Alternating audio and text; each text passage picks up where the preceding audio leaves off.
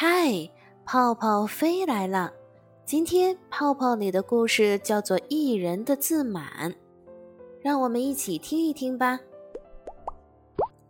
从前，在一个村庄里住着一位做泥娃娃的手艺人，他做的泥人十分漂亮，在市场上很好卖，所以他的日子过得挺自在。艺人的儿子长大了，一人见儿子的手挺灵巧，就教他做泥人。后来，他们父子俩就开始一起做泥人。儿子的手比父亲的还巧，加上他年轻力壮，干起活来干脆利落，他做的泥人开始超过父亲的了。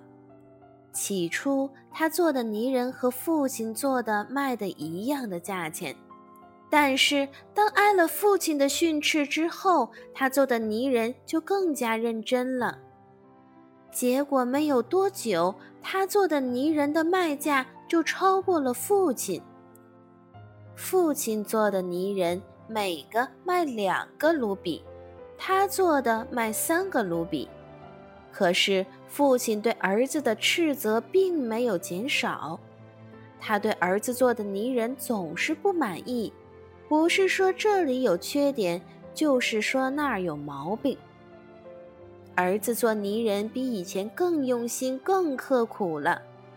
现在呢，儿子的泥人做的比以前更好了，在市场上的出售价格不断提高。父亲做的泥人还是跟以前一样，每天卖两个卢比，而儿子做的则涨到了四卢比、五卢比、六卢比、八卢比，最后到了十卢比。可是父亲仍不满意，他给儿子做的泥人一个个的挑毛病。嗯，这只眼睛比那只大了。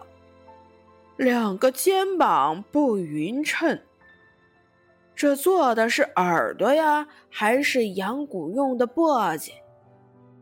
指甲太小，都看不见。第二天，儿子生气了，他说：“爸爸，你为什么老是挑我做的泥人的毛病？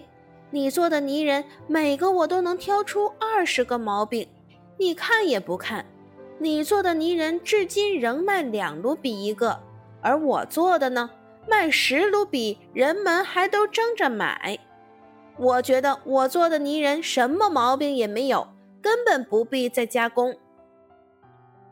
父亲很失望，伤心地说：“哦，孩子，你说的我都明白。”不过这些话从你嘴里说出来，我很难过。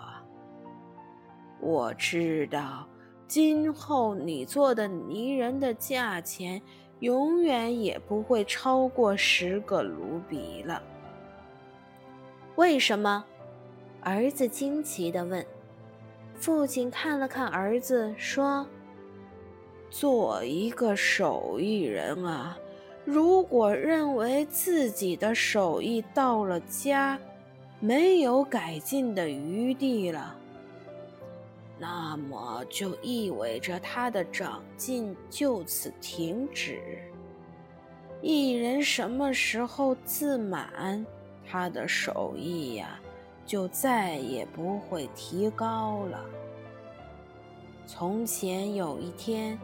我对自己的手艺自满起来，结果啊，从那天开始，一直到现在，我做的泥人只能卖两卢比一个，从来没有超过这个价钱的。